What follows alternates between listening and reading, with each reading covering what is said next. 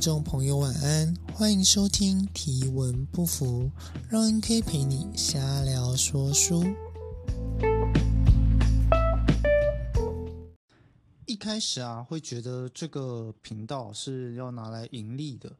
就想说，也不能说就是要拿来盈利啦，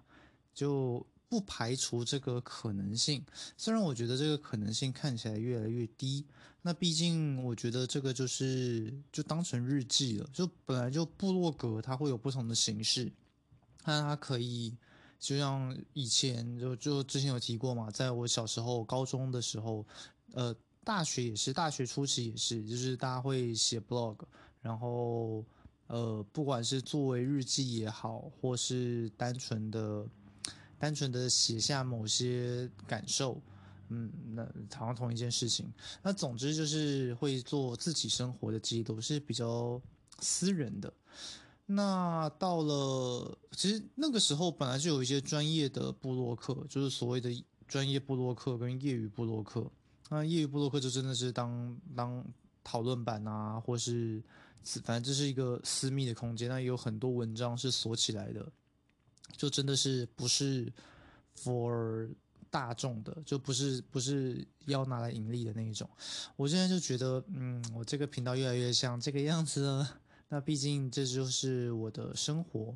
那我也是给自己一点小小的要求，就是我会希望自己能够。呃，在口语表达上面，不过虽然我一直觉得，嗯，我像我刚刚说，我我我我本来是想说，我要让自己的口语表达或是在话语的传达上面有进步。不过，嗯，很多事情其实真的不是你一直做就会变强的。对，我其实在这几年的这几年的各种生活经验来说，是有这层体悟的，就是。嗯，虽然我是没有什么很认真的做什么事情，然后没有变强的例子。某个层面来说，打辩论可能是吧。就毕竟我从来都不是呃很认真的喜欢辩论。这么说很像开脱，但我真的就是不会想要特别去研究各种学理啊，或是他。我我建立各种 SOP 啊，或是什么的，就我有我喜欢辩论的方式，但我就不会想要把它作为一种学术研究或是去探讨。所以我的裁判准则也大部分是我的心得、我的感受。就我试着把呃各式各样虚无缥缈的的判准。也不也不能说判准，就是我在遇到各种事情的时候，我有我会有什么样的反应，然后把这些事情记录下来，或是把那个时候的我记录下来，就会变成我的判准。所以这当然的，今年其实也有应该要更新判准的时候，但是我脱稿了，就是因为前几天要带小朋友比赛，所以我就没有认真的写完。但也就那样，就是这个判准就只是我，嗯，逐渐建构起自己人格的一个过程。就我觉得人他本来就是动态的，绝大部分的人他应该不会是完全的静态。啊，这光是岁月的流逝，你的身体总有一些变化嘛，总有新陈代谢嘛。那延续阿德勒的说法，我们的心灵其实也是，就我们的身心是没有那么好分开的。那也就意味着，就算有个人他能够很规律的日复一日做着一模一样的事情，那也不代表他没有任何的改变。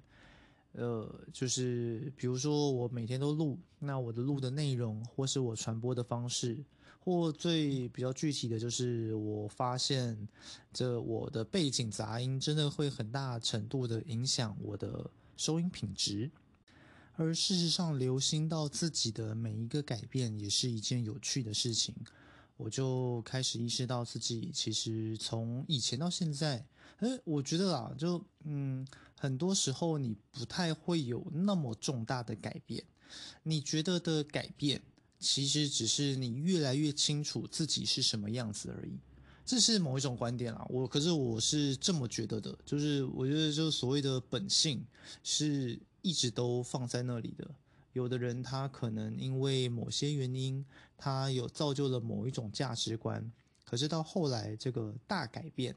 我我我我其实是主张他从来没有都没有大改变过，真正他只是卸掉了伪装。当然，这个伪装不是说他故意的，就是他可能为了迎合迎合这个社会，亦或是他嗯受到了某些，比如说家庭啊，或是同才之间的压力啊什么的，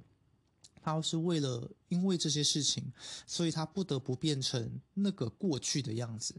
可是，可能随着年龄的增长，条件的变化，他开始可以做自己了，所以。你只有意识到你是真的在做自己之后，那你的人格才会真正的完整跟形成。所以觉得，诶，这个人好像跟小时候的印象不太一样，或是什么的，那其实没有不一样，那其实就真的只只是，嗯，恢复到原本的样子而已。这只是某一种主张啦。好，那对我来说，这个最近期。从看到这个公告开始，到这个美国联队的这个事件，我真的觉得对我来说，嗯，你如果我我觉得对任何人进行任何形式的控制，都会让我觉得不舒服。就是你，如果你想要去宰制别人或要求别人服从，也都是会让我觉得不舒服的事情。那举凡这。比如说这个硬性的，你不准做这个，不准做那个。那大部分的时候，嗯，都会比如比较强烈的语气啊，就要你干嘛，要你过去，要你要你这个走开。这其实都是，嗯，会让我有不舒服的感觉的状况。不过这当然，这不是说，呃，我有了这样子的感觉，就代表我会做出怎么样的反应，就只是这是很真实的心理的感受。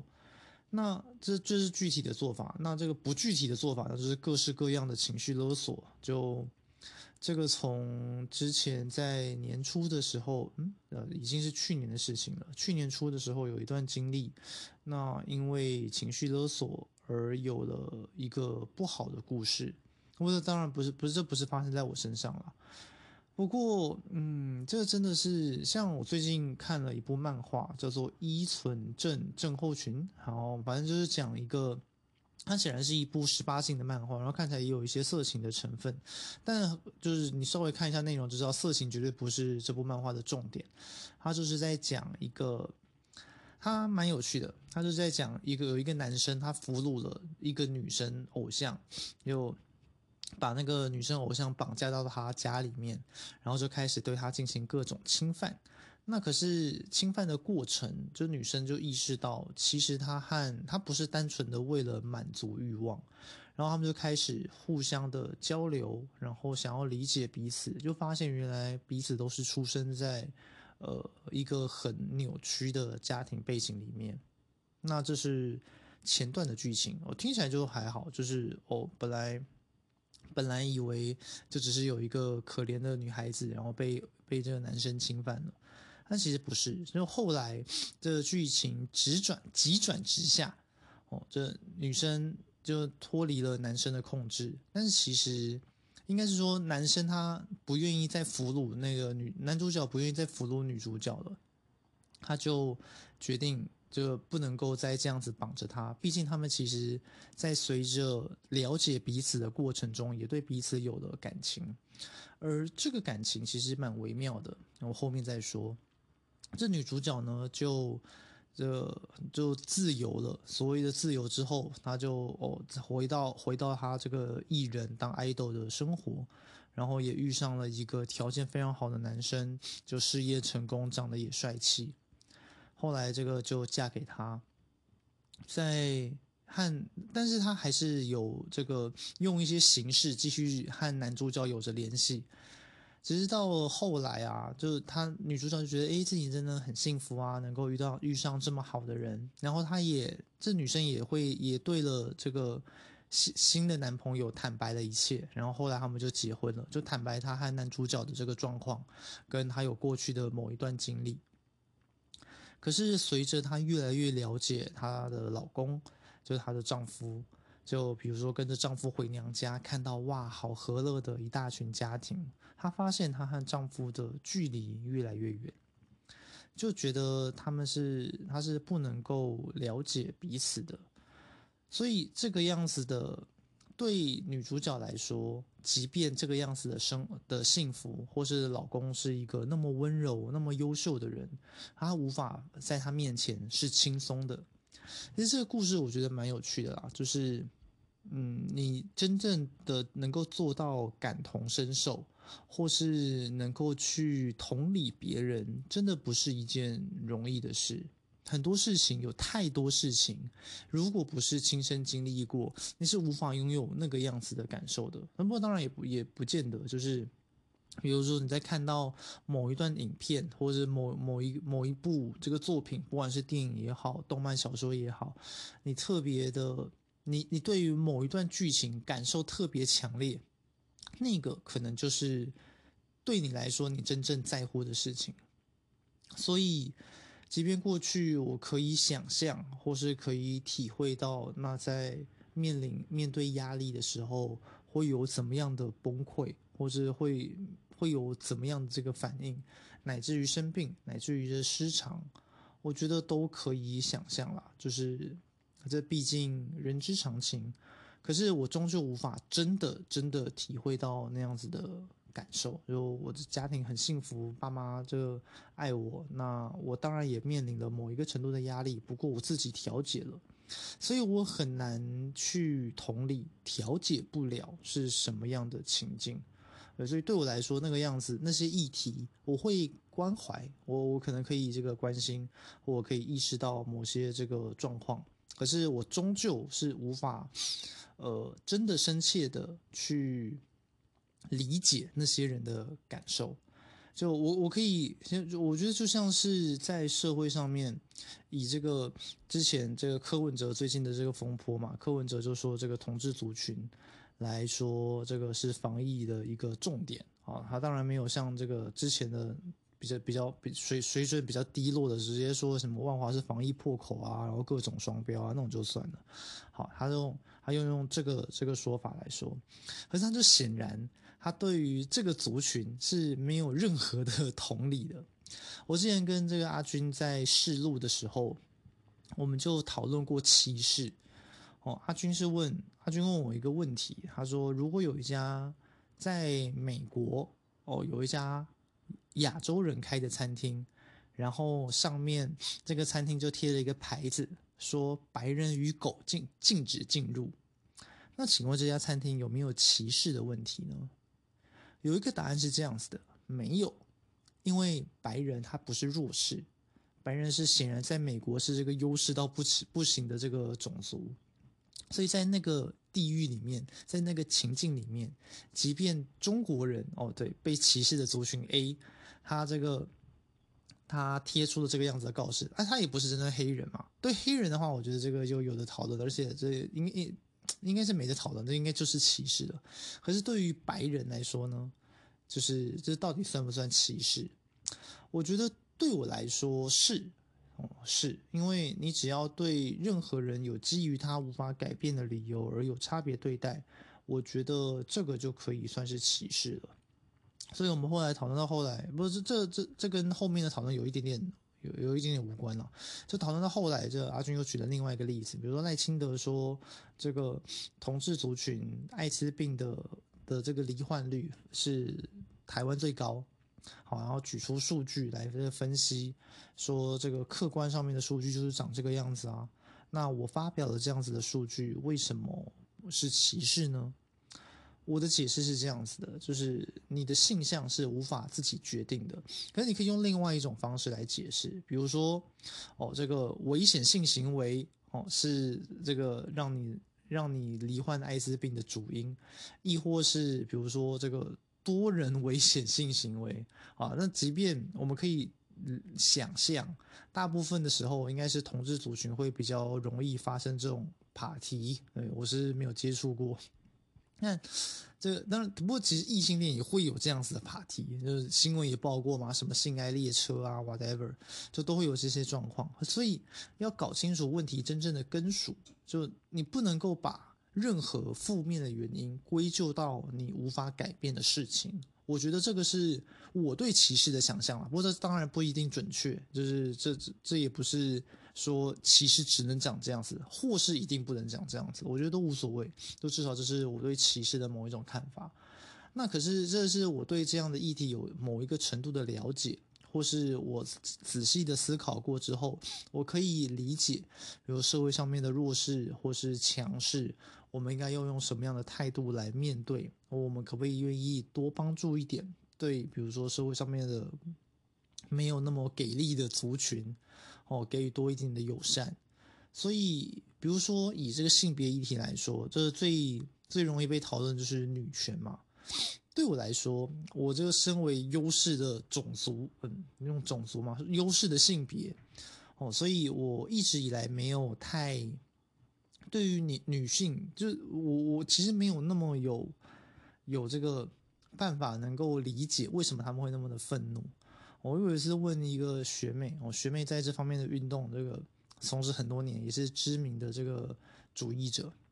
我就问她说：“如果有一个男人，他说啊，好想搞女人呐，请问这样算不算歧视呢？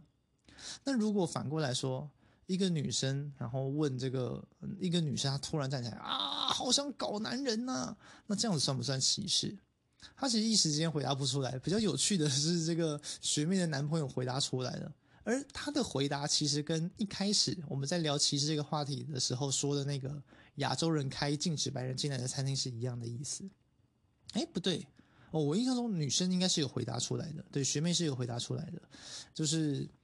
对她来说，因为。女性在这个场域里面，在现在在性别议题的场域里面，终究还是客观上面的弱势，所以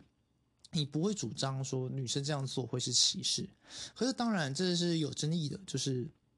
比如说在这些各式各样的风向里面，女生已经有女性女性主义现在发展的程度，到底是到持平，还是过头，还是其实仍然是弱势？这个真的就只有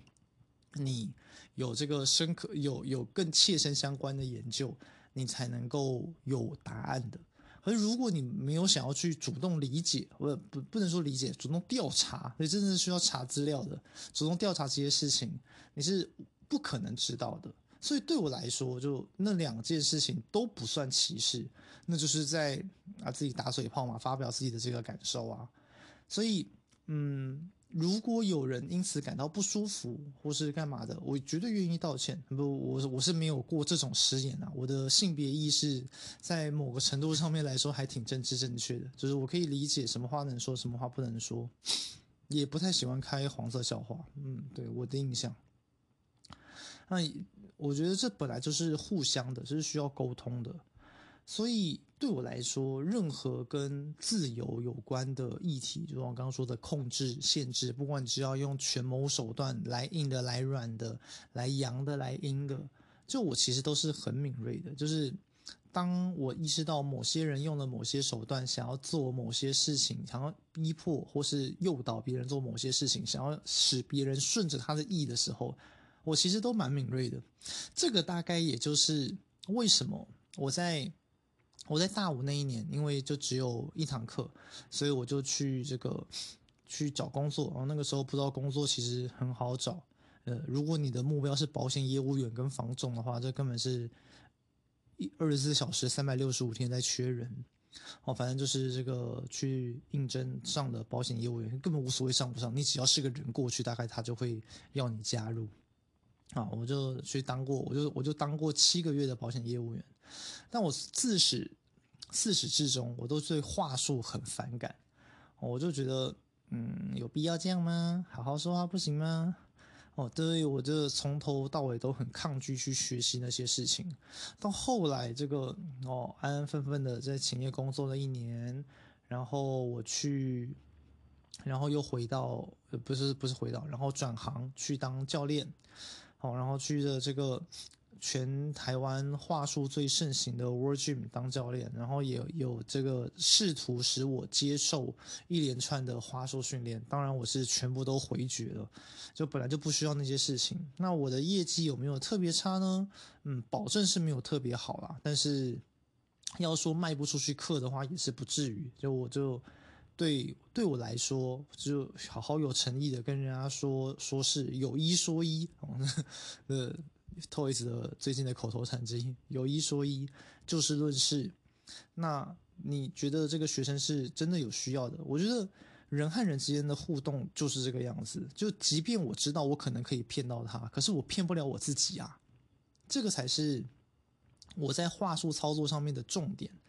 就是我会希望你能够这个参考一下，或是你我会希望你能够继续来和我上课。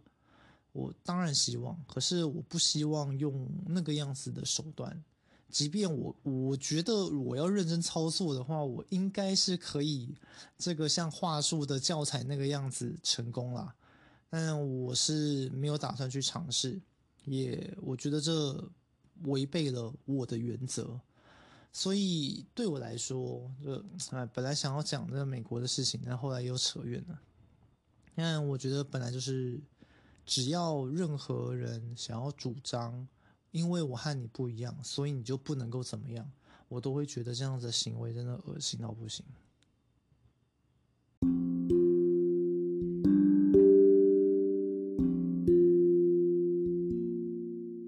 今天的节目就到这里。祝你有个好梦，